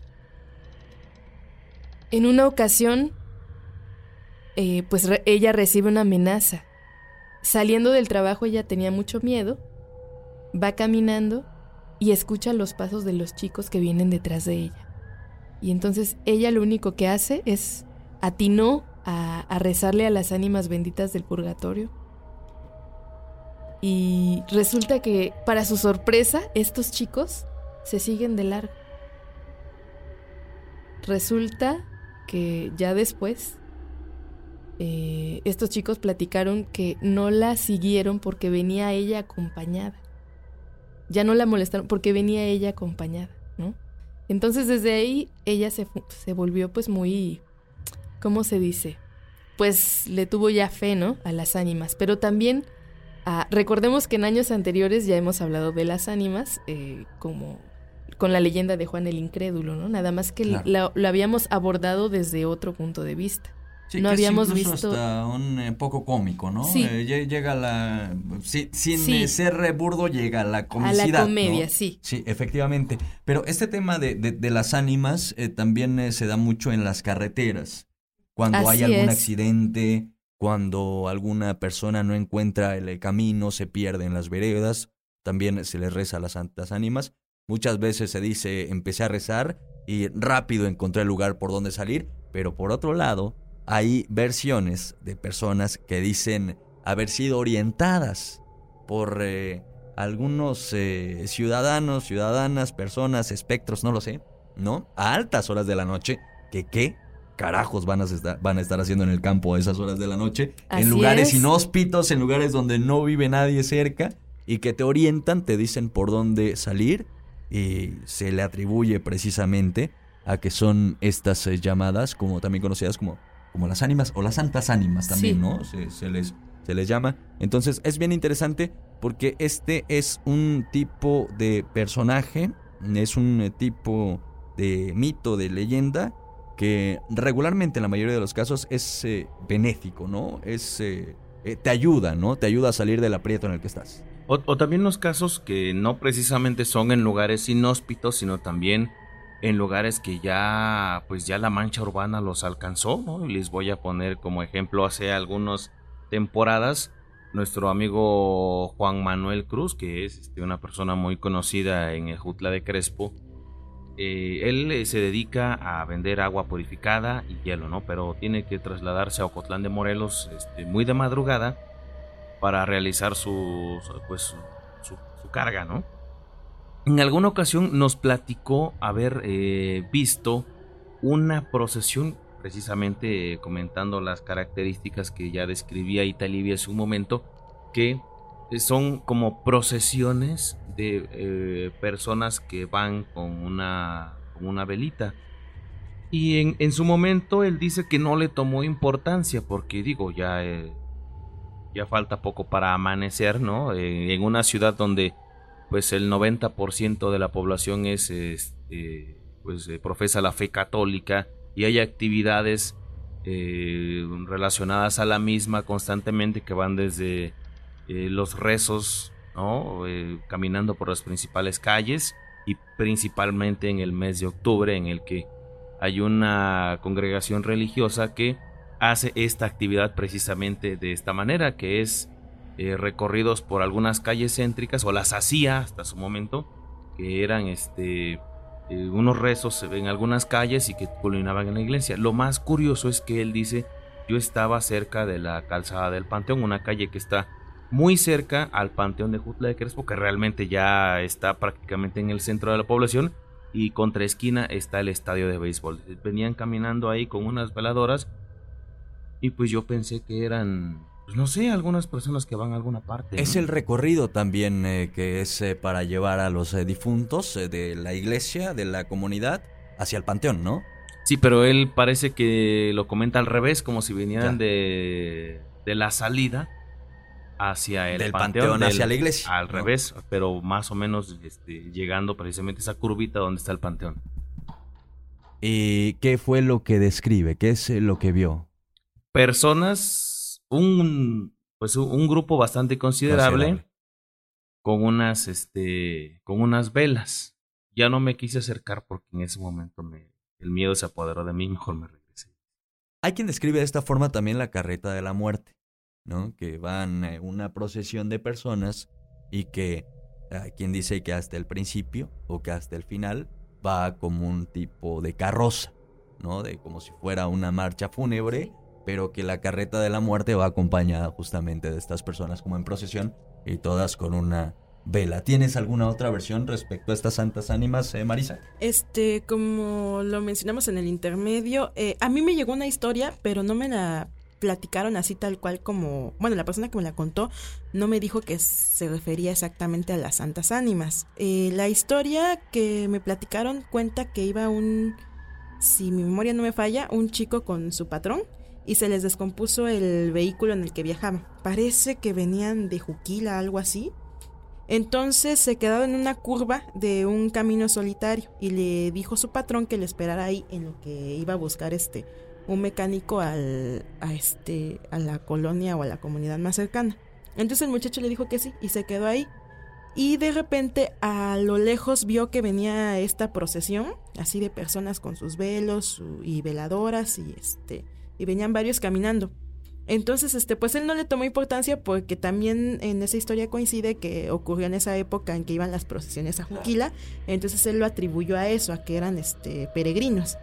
Y ya lo dejó pasar, pero cuando llegó su patrón con el mecánico, le dijo este el muchacho, "Ay, fíjese que iba pasando la procesión y quién sabe qué de los peregrinos a Juquila." Y le dijo, "No, muchacho, nosotros no nos encontramos ninguna procesión." Dice, "Lo que pasa es que el año pasado, eh, eh, o no sé, la cosa es que tiempo atrás, eh, se volteó un, una camioneta, un carro que llevaba muchos peregrinos en esa curva. Dice. Entonces hay mucha gente que cuando aquí se queda solo, ve a los peregrinos que son las almas de las personas que murieron en ese accidente. Entonces esa es la, la historia que conozco referente a este tema de las ánimas, de, pues, de, este, de esta persona que vio la procesión pero él, él me platica que pues le contaron que eran en realidad este, las almas de las personas que fallecieron en ese lugar. Uquila, que es este destino religioso más eh, popular de toda la entidad y bien podría ser del sureste mexicano, ¿eh? eh llega, va muchísima gente y que en estos eh, caminos donde Pedro Romero se va muchas veces a pie, ¿no? Hay quien hace estas mandas, estas peregrinaciones a pie y se ven eh, también eh, hay muchas la eh, ruta de la fe aunque es es para mí es muy sorprendente que a pesar de que es este una ruta de católicos es también un sendero un recorrido que más leyendas tiene claro. más leyendas paranormales o sea yo he escuchado también muchas historias de la gente que va caminando a Juquila me dicen que hay un paraje de las brujas, no sé, Pedro es el que ha ido caminando, me puede decir si es cierto o no. ido caminando. Este, no, hay, hay un paraje también de las calaveras, hay gente que me ha dicho eso, que como que hasta escuchan que las piedras les silban, creo que tienen forma de calavera, no sé qué tan cierto sea, yo la verdad no he tenido el privilegio de ir caminando a Juquila. Y hay muchas historias así de apariciones en ese recorrido para, para allá. Y es este, es muy curioso porque a pesar de que es gente creyente en el catolicismo, también como que van con, con esa creencia paranormal de, de estos entes que también se van apareciendo en este camino. Sí, y resulta sumamente curioso, justamente por lo que mencionas, sin duda alguna. Bueno, es un eh, tema bárbaro el que tenemos esta noche Invitamos a la gente que se reporte con nosotros. Los números nuevamente, señor Pedro Romero, por favor. Claro, es 951-307-9141. Mensajes de texto, SMS convencionales o mensajes de WhatsApp. Redes sociales Italia Bielorza. Recuerda que nos puedes seguir en Facebook e Instagram como El Baúl de las Leyendas. Y en Twitter estamos como arroba las leyendas del baúl. Síganos, dennos like y también coméntenos qué le parece este programa. Por supuesto. Y bueno, hace unos eh, momentos ya platicábamos acerca de estos eh, presagios que bien nos mencionabas, Italibi. Estos seres que muchas veces avisan acerca de catástrofes, eh, alertan sobre algo malo que pueda suceder. Y allí, entre la criptozoología y la leyenda urbana, se encuentra la criatura de la cual vamos a hablar en estos momentos. Me refiero, por supuesto, al Mothman, eh, cuya primera aparición ya pasa los 50 eh, años, de hace más de 50 años, fue el 12 de noviembre de 1966. La primera aparición del Mothman cuando cinco sepultureros afirmaron eh, ver a una figura antropomorfa que volaba justo encima de ellos sobre los árboles. Días después, el 15 de noviembre, en la cercana Point Pleasant, en Virginia Occidental, una ciudad eh, bastante pequeña, de hecho, un pueblecito, sobre todo en aquel entonces, eh, se volvió a ver ahí entre los ríos de Ohio y Kanawha, dos parejas vieron a una criatura de tamaño humano con ojos rojos ardientes frente a los automóviles también que volaba. Steve Mallet fue uno de esos testigos, quien afirma que era como un hombre con alas. Contó a los medios de comunicación eh, locales, a los medios de comunicación de Point Pleasant. No era algo como lo que había visto en la televisión o en una película de monstruos. Dijo para la prensa en aquel entonces. Y bueno, los avistamientos siguieron. Los avistamientos eh, continuaron durante aproximadamente tres meses en el área el eh, misterio y el miedo que estaba ya causando a la gente, que también eh, lo llegó a comparar como una polilla gigante. Por eso su nombre, el hombre polilla o el Mothman. Bueno, todo esto culminó el 15 de diciembre de 1967 con el trágico colapso del puente de la ciudad, donde 46 personas murieron eh, cuando este puente que conectaba a la localidad con eh, Galípolis, Ohio, colapsó durante la hora pico del el tráfico. El accidente se atribuyó a un fallo estructural eh, de la cadena de suspensión, pero algunos lugareños sintieron que algo más siniestro había detrás de todo aquello y que podría estar relacionado con estos informes de avistamientos del Mothman. Aquí empezó la leyenda urbana. Sí, hay una película, hay un filme ya un poco viejo del hombre polilla o del Mothman, pero también se dice que se le vio en Chicago y más importante, se le vio en Chernobyl, previo por supuesto al colapso de la planta nuclear y que también eh, es eh, algo que ha eh, ayudado para pues hacer todavía más grande el mito del hombre polilla. Hace algunos años, alguien eh, me platicaba que en el año 2006 había visto a un humanoide con alas y con ojos rojos muy parecido a la descripción del hombre polilla, eh, justo antes de que también en la ciudad capital de Oaxaca ocurriera una tragedia no fue una persona única la del avistamiento, sino fueron varios que iban en el mismo vehículo.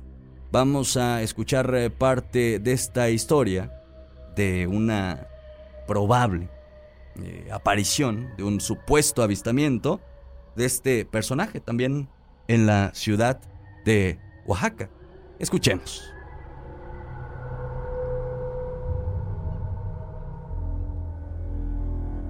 El Mothman es una criatura nocturna voladora de apariencia eh. Era un fin de semana y íbamos saliendo de una fiesta en Xochimilco. Un compañero de la prepa se había casado. Esto fue en octubre de 2006 y nos habíamos organizado para que fuéramos de alguna manera pasando a dejar a las personas en la noche. Este, uno de estas personas que teníamos que ir a dejar vivía en la colonia Donají y pues agarramos de Xochimilco rumbo a San Felipe, no hacia Volcanes. Y bueno, dimos la vuelta, fuimos a dejar a esta persona a Donají y veníamos de regreso hacia mi casa. Y en la calzada eh, antigua San Felipe, justo cuando íbamos pasando esa calzada, vimos a lo lejos que venía pues algo volando. Eh, pues era de noche y no, no vimos bien, pero este, este pues, animal o cosa que haya sido, era muy parecido a murciélago y bueno, venía volando y que la extensión de sus alas tapaba los cuatro carriles que están en la calzada antiguo aeropuerto, que era un animal muy grande. Íbamos como de frente, nosotros íbamos para, mm, digamos, a la colonia Reforma y este, esta cosa animal iba volando hacia San Felipe. Entonces hubo un momento en el que pasó encima de la, de la camioneta. No, nunca supimos qué era, ¿no? Era, pues parecía un poco como uno de estos, como un búho o como un murciélago muy grande que estaba volando aleteaba justo como cuando ves volar los murciélagos, pero pues de tamaño muy grande. O sea, era negro supongo, ¿no? Porque era de noche, tampoco había mucha iluminación y lo que alcanzamos a ver pues era como la silueta de este animal o cosa o ente. Este, platicamos llegando a la casa y mi amigo Fernando lo vio, eh, que era el que iba manejando, y algunos amigos que venían en la parte de atrás pues me dijeron que no lo habían visto.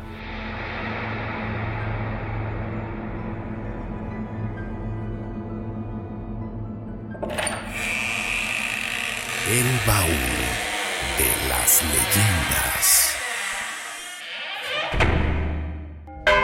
Mitos y leyendas del baúl. Cuenta la leyenda que si le arrancas una lágrima a un perro y la colocas en tu ojo, al mirar fijamente a la luna, verás a la muerte llevándose el alma de una persona. ¿Será esta la explicación de por qué los perros aullan en las noches de luna llena?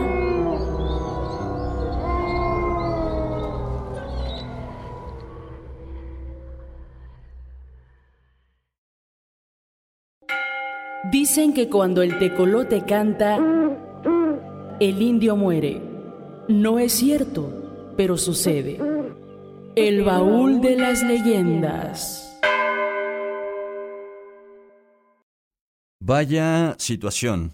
Eh, un avistamiento del el hombre polilla, del Mothman, en la ciudad de Oaxaca. Con esto no queremos decir que obviamente eh, tenga que ser real pudieron haber habido pues eh, muchas eh, confusiones. Es eh, curioso cómo todos los relatantes de esta historia cuentan lo mismo. También hacemos un llamado a la gente, si es que vio algo en esta misma fecha, el 2006, pues que pueda enviarnos un mensaje a nuestras redes sociales. Hay una explicación que se supone fue, bueno, es la, es la real del Mothman, un equipo de investigadores de la Universidad de Chicago que cree haber encontrado la respuesta examinando algunos eh, testimonios gráficos de apariciones y han llegado a la conclusión de que se trata de ejemplares de grulla canadiense, un ave que puede medir a entre metro y medio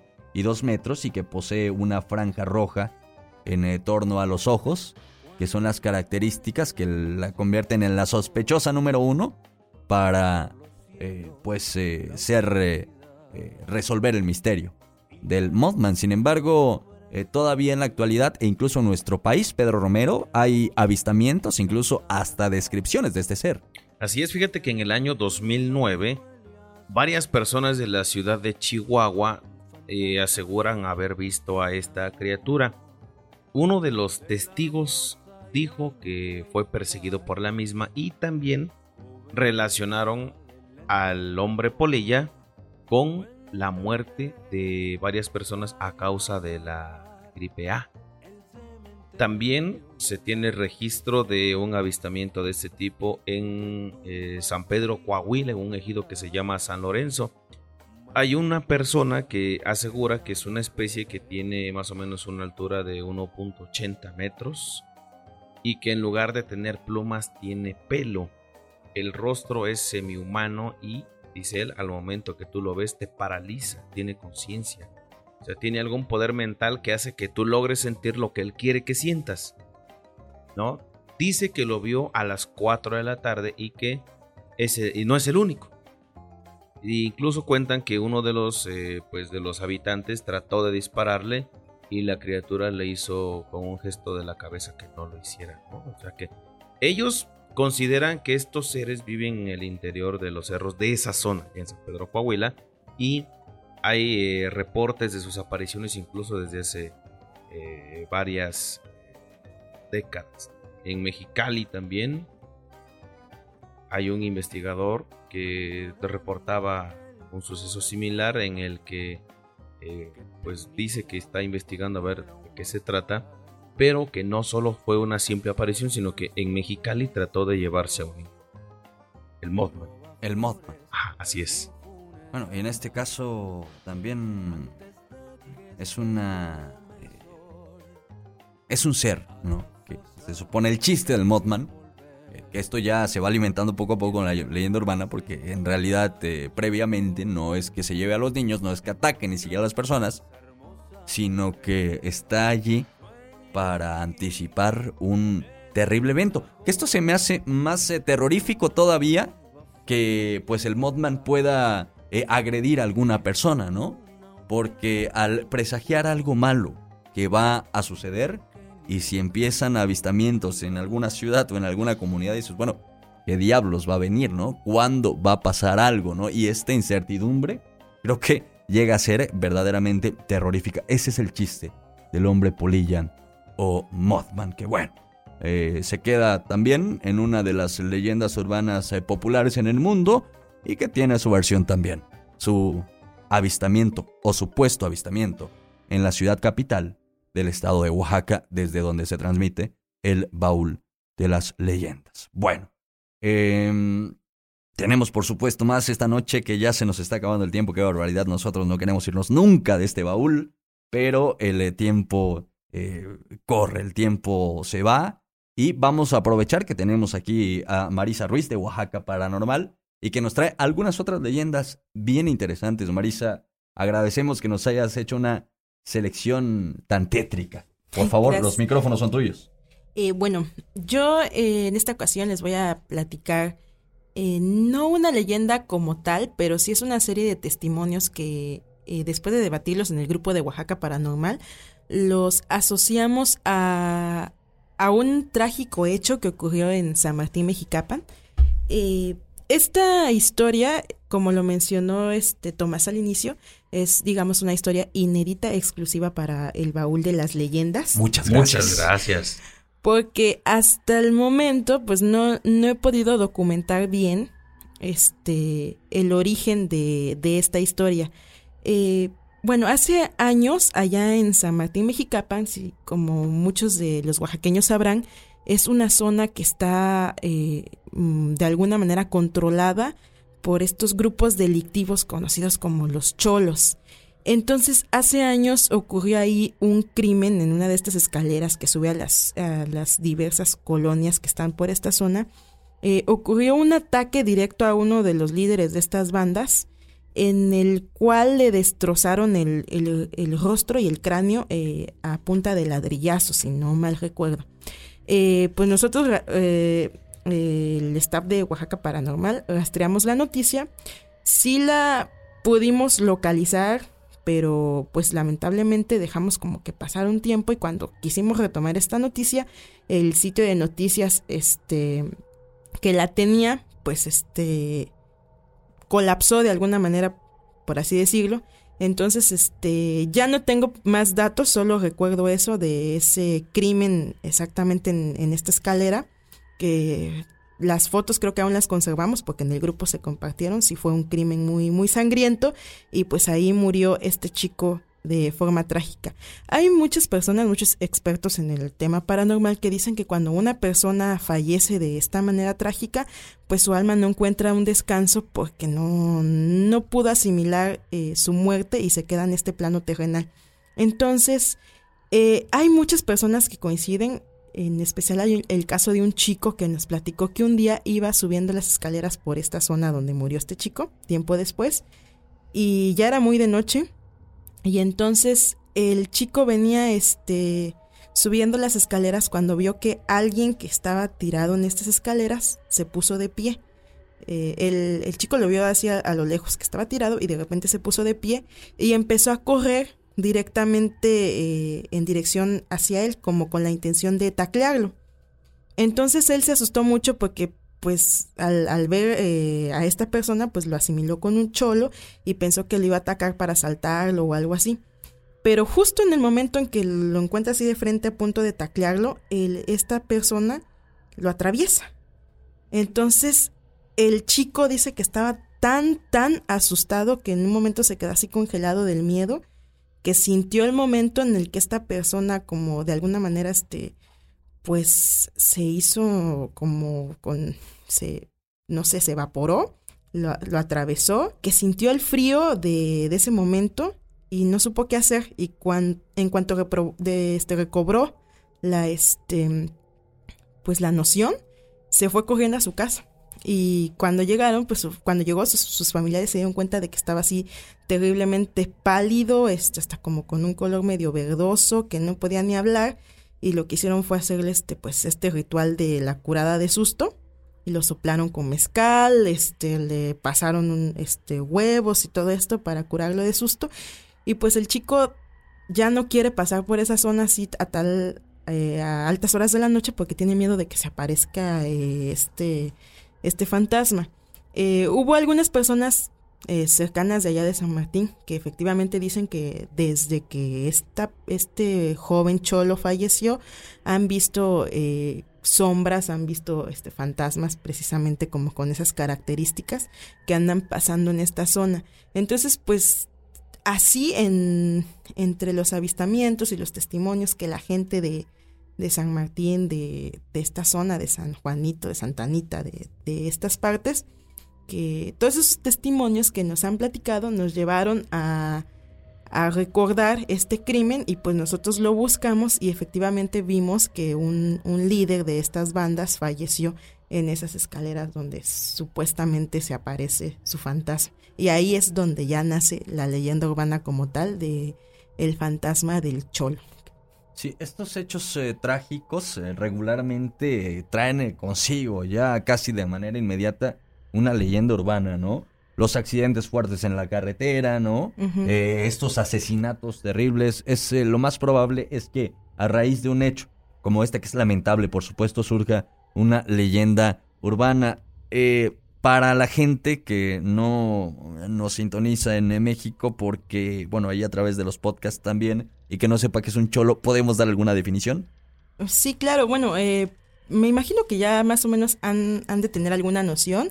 Es como una especie de tribu urbana que tienen este una vestimenta más o menos a las bandas eh, de Estados Unidos, a las bandas chicanas, por así decirlo.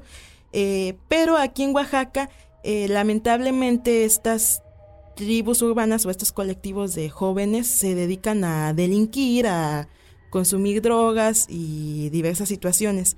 Eh, estos cholos por lo general se dividen en subbandas, por así decirlo.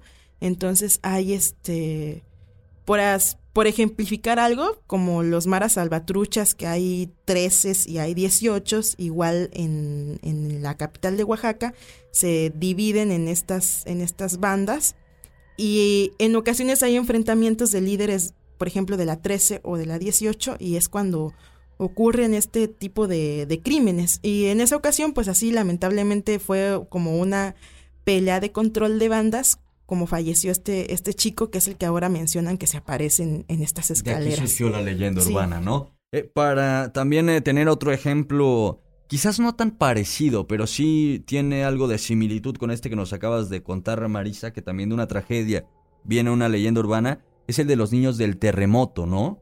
Eh, que una de las consecuencias más eh, desagradables y, desgarradoras de este terremoto que azotó a, a nuestro país, que azotó a México, en septiembre de 1985 fue la gran cantidad de niños que lamentablemente murieron en este movimiento telúrico.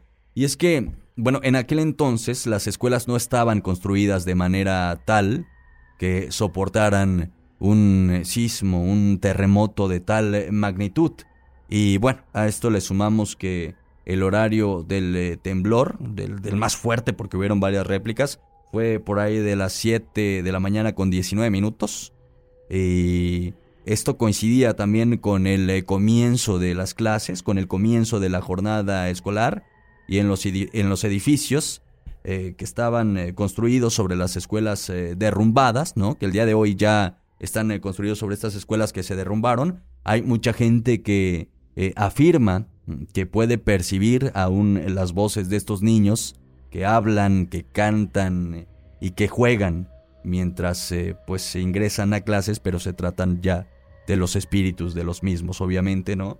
Y lo quería eh, comentar justamente por, por el tema de que tras una tragedia, tras un hecho lamentable y tras una serie de muertes, a veces también surgen estas leyendas urbanas como la que nos acabas de contar, Maris. Sí, claro. Este, también, eh, eh, como nosotros sabemos, las leyendas y los mitos, la mayoría de las veces surgen como una explicación a cosas inexplicables que, este, que nos encontramos en nuestra vida cotidiana. Hay otra historia muy curiosa que yo no conocía y que creo que la mayoría de los oaxaqueños no la conocía, a pesar de que es muy, muy céntrico el lugar donde ocurrió. Eh, que se llama La Chica en Tacones. Eh, una de nuestras seguidoras de Oaxaca Paranormal se comunicó con nosotros para platicarnos este testimonio. Eh, ella nos cuenta que en la época de cuando sus abuelos eran jóvenes, en su calle, que corresponde a la calle de Manuel Doblado con libres o donde se convierten libres, en el centro de la ciudad de Oaxaca, vivía una enfermera.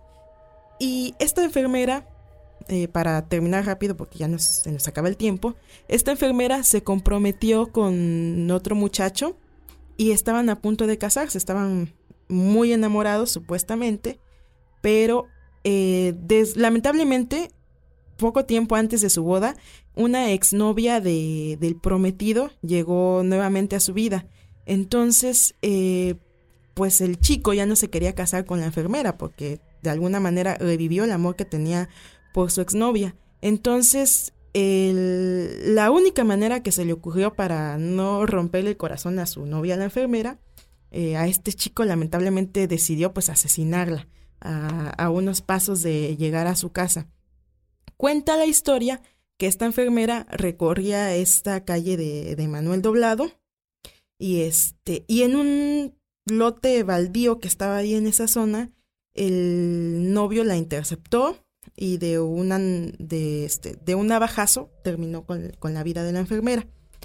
Pero esta chica no murió en el instante sino que todavía tuvo fuerza como de levantarse y caminó tenía sus zapatillas de, enfermera, entonces caminó en la noche hasta, hasta un domicilio que la persona que nos contó esa historia nos señala que ese domicilio pues era la, la casa de sus abuelos y ahí finalmente se desplomó este, la chica y falleció.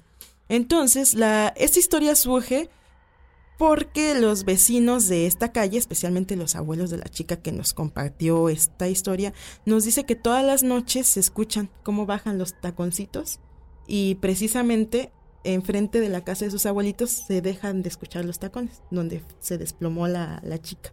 Entonces dice que es algo que, que, varios vecinos lo han escuchado, como corre en los taconcitos hasta que se, se desaparece el sonido. Esa es una historia urbana muy curiosa que, que está, está bonita, está trágica. Si ustedes la quieren escuchar más dramatizada, está, se encuentra en el podcast de, de nuestra página de Facebook. Y este está en el programa de apariciones femeninas de Oaxaca. Entonces ahí pueden encontrar también la historia completa si la quieren leer. Y pues es, esa es toda la historia que, de la chica es, Es, es, trágica, ¿no? Sobre todo también porque, bueno, la entidad federativa tiene una... Eh, está catalogada como una de las como uno de los estados con, con mayor número de feminicidios, ¿no? Y que, y que también eh, lamentablemente las leyendas representan en ocasiones este tipo de violencia que existe, sobre todo estas dos últimas que, que nos cuentas, eh, Maris que justamente reflejan lo que sucede en nuestra entidad y en muchas partes, lamentablemente, del país.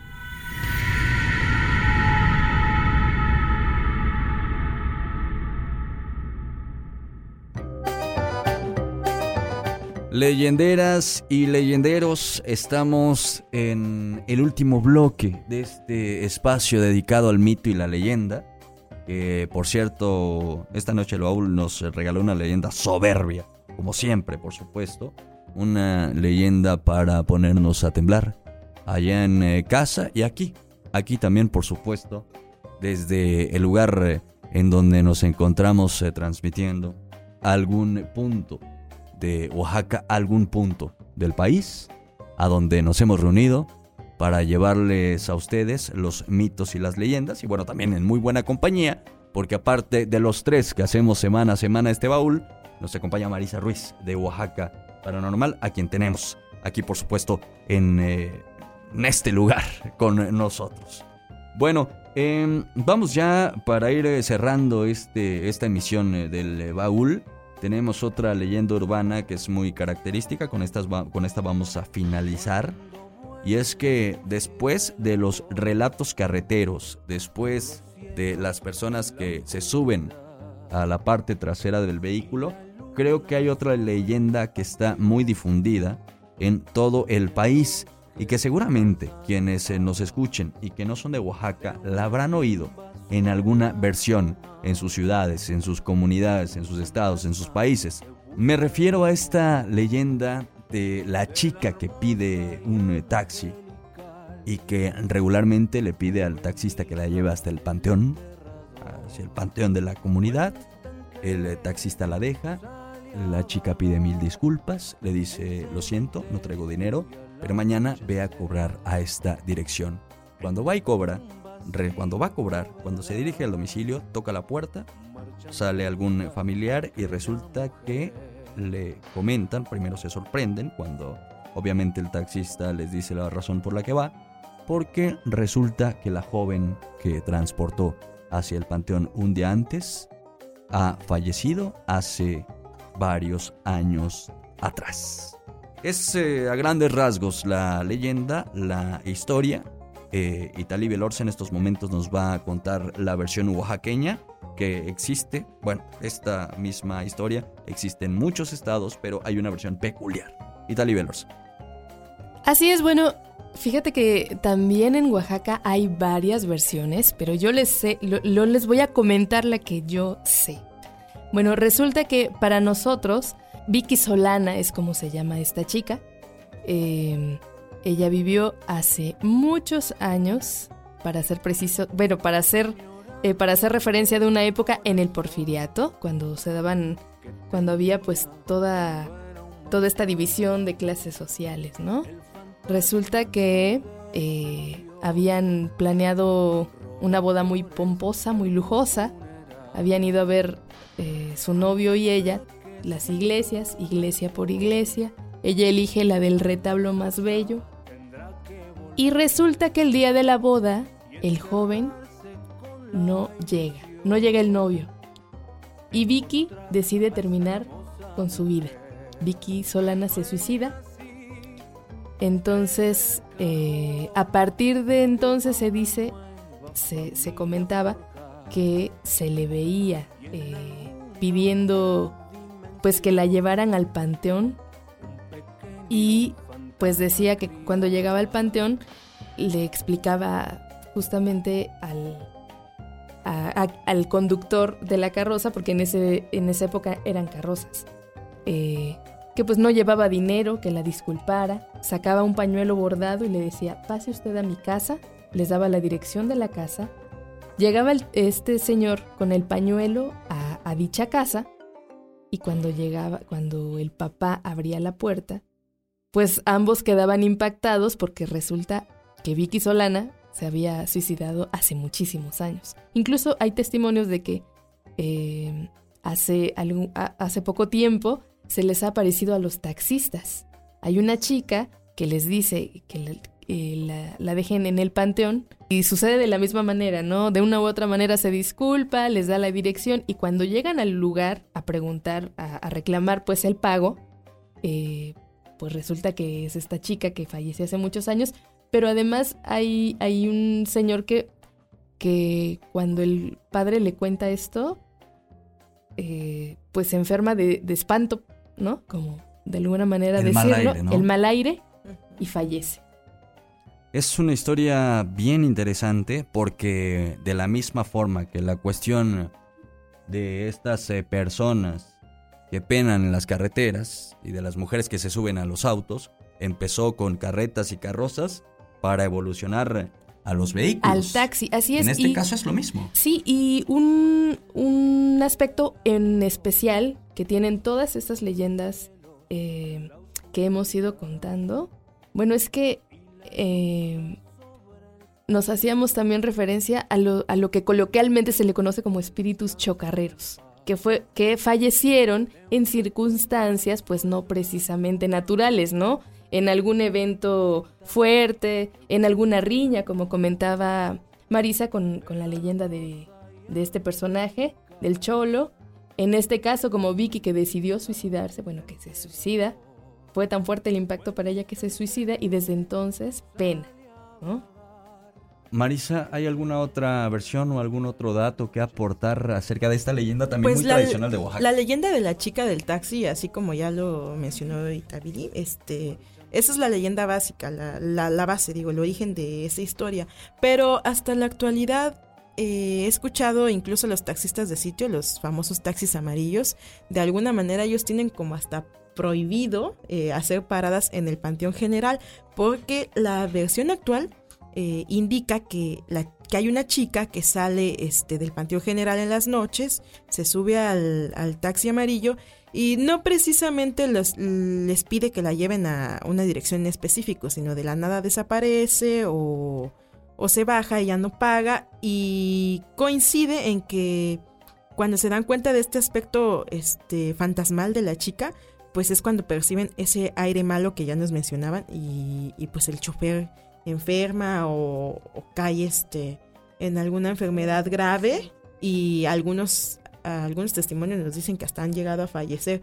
Entonces, yo no sé si los taxistas lo digan de juego como broma local entre ellos, pero sí he escuchado este, conductores que dicen que si es de noche y hay una chica en el Panteón General, en el Panteón de la capital de Oaxaca, ellos prefieren no, no levantarla porque puede ser que se trate de este fantasma de la chica del taxi.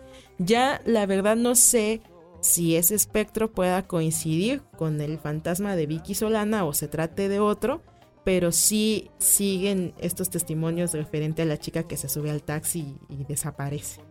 Y que ahora que comentas el tema de los taxistas eh, y sobre todo esta cuestión, esta situación de que lo comentan entre ellos y de que muy probablemente si tú te subes a algún taxi y le preguntas específicamente a un chofer de estos eh, vehículos al respecto te diga, eh, le pasó a un amigo o incluso a mí ya me sucedió. Porque creo que esa es la esencia de las leyendas urbanas, ¿no? La importancia de decir es que realmente existe una conexión entre la persona y la leyenda.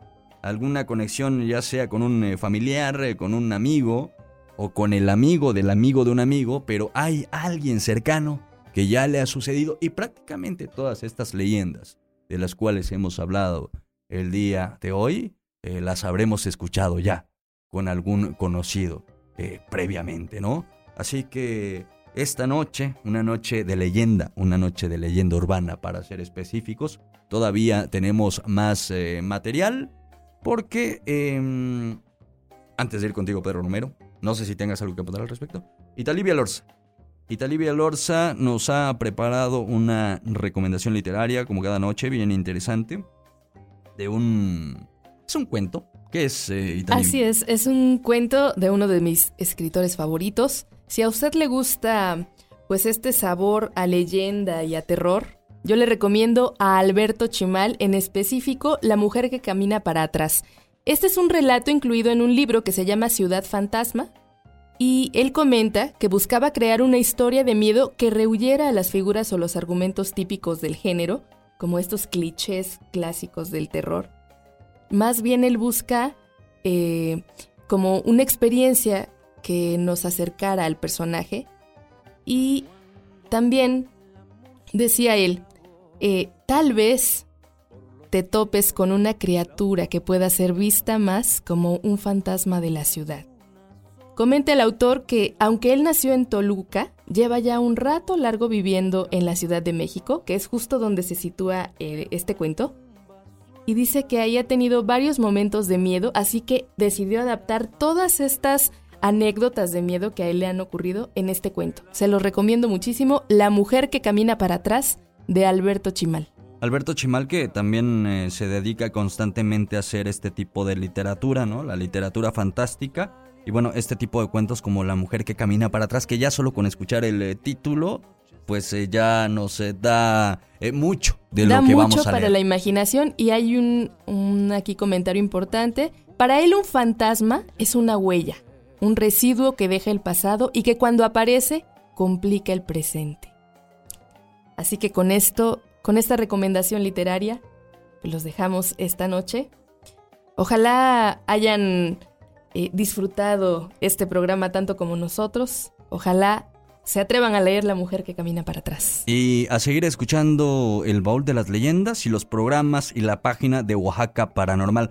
Marisa Ruiz, ha sido un verdadero honor tenerte el día de hoy aquí en las filas del baúl de las leyendas. No, gracias a ustedes que me tomaron en consideración para, para, este, y para participar en este programa. Y como ustedes lo saben, en años anteriores me puse en contacto con ustedes porque eh, a mí me, bueno, yo creo que fui de las primeras, eh, bueno, escuché, mejor dicho, de las primeras producciones de ustedes se me hizo un proyecto muy interesante y, y aprovechando la oportunidad, pues yo quisiera reconocerles que fueron parte de la inspiración para crear Oaxaca Paranormal. ¡Ay, qué, bonito! Qué este, claro, en un formato diferente, pero si, nosotros, como, si ustedes están testigos, nos comunicamos en algún tiempo con ustedes para para poder tener como este intercambio, no considerarlos competencias, sino un apoyo para nutrir ambos proyectos.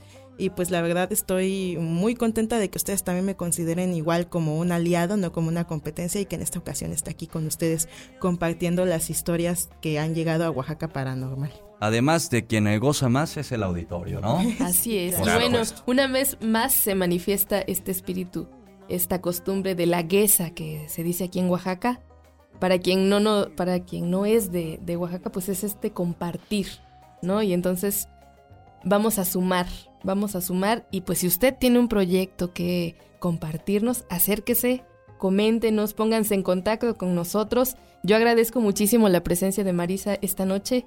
Oaxaca para, Paranormal es in the house. Ah, por supuesto, por supuesto. Claro. Eh, Pedro Romero, pues ya se ha llegado la hora de despedirnos, lamentablemente ha llegado la hora de cerrar el baúl. Ha llegado la hora de cerrar el baúl, pero los vamos a despedir de una manera muy peculiar. Las leyendas urbanas han acompañado nuestra existencia, han estado ya en los libros, actualmente están en las redes sociales, están en el internet, pero también abordaron la música popular. Y precisamente en Guadalajara se desarrolla una historia que les vamos a dejar a continuación. No es precisamente una canción de trova, no es precisamente una canción propia de, la temporada de, muertos, pero sí muy interesante porque encaja perfectamente en el tema una que leyenda urbana. Cuenta una leyenda urbana y si no lo fue, por lo menos la historia así, así lo manifiesta saquen las botas y el sombrero porque vamos a invocar a, los, huracanes del norte.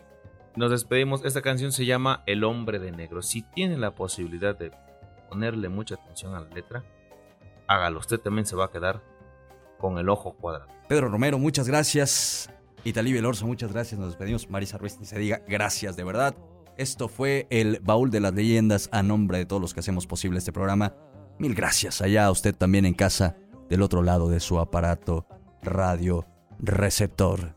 Y recuerden, no se pierdan el siguiente programa la próxima semana del Baúl de las Leyendas.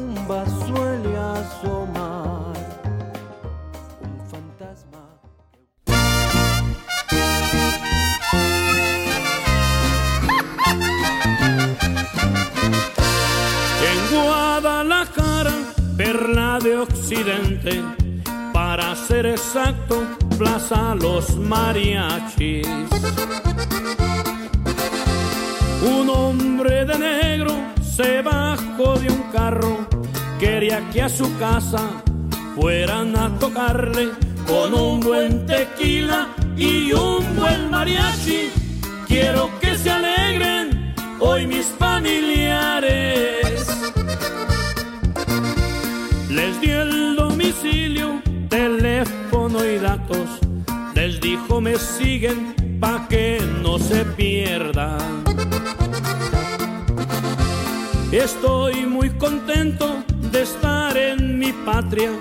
Quiero que esta noche se haga una gran fiesta. Como dice el dicho, ya muy conocido. Hay que darle gusto, que mundo ahí te quedas. Entrando a mi casa, me pierda de vista. Ustedes comienzan un puño de tierra. Cuando se termine, le siguen con otra. Mi México lindo y la cruz de madera. No más no chille, mi. Tal como les dijo, lo hizo el mariachi. Salieron parientes del hombre de negro. Dijeron estamos velando a un difunto, diga quién los manda o por qué vinieron. Si el alma tenemos cubierta de luto, en estos momentos estamos sufriendo.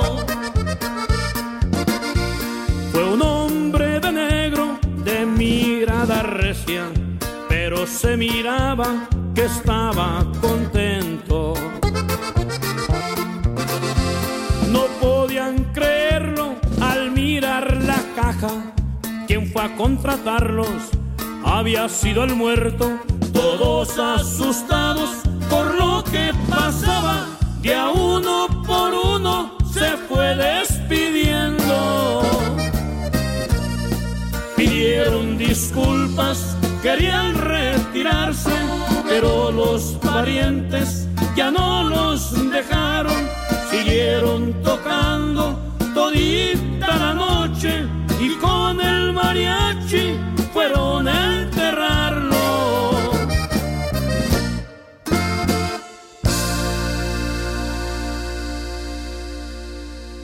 Por esta noche la sesión ha terminado. Esto fue El Baúl de las Leyendas. El Baúl de las Leyendas es una producción del colectivo oaxaqueño para la difusión de la cultura y las artes. Dirección e idea original, Tomás Ramírez. Diseño sonoro, Pedro Romero y Tomás Ramírez. Asistente de preproducción, Esteban Martínez. Asistente de producción, Verónica Díaz. Guión, Italivia Elorza y Tomás Ramírez. Agradecemos especialmente a toda la gente que hace posible este programa compartiéndonos sus leyendas. El baúl de las leyendas.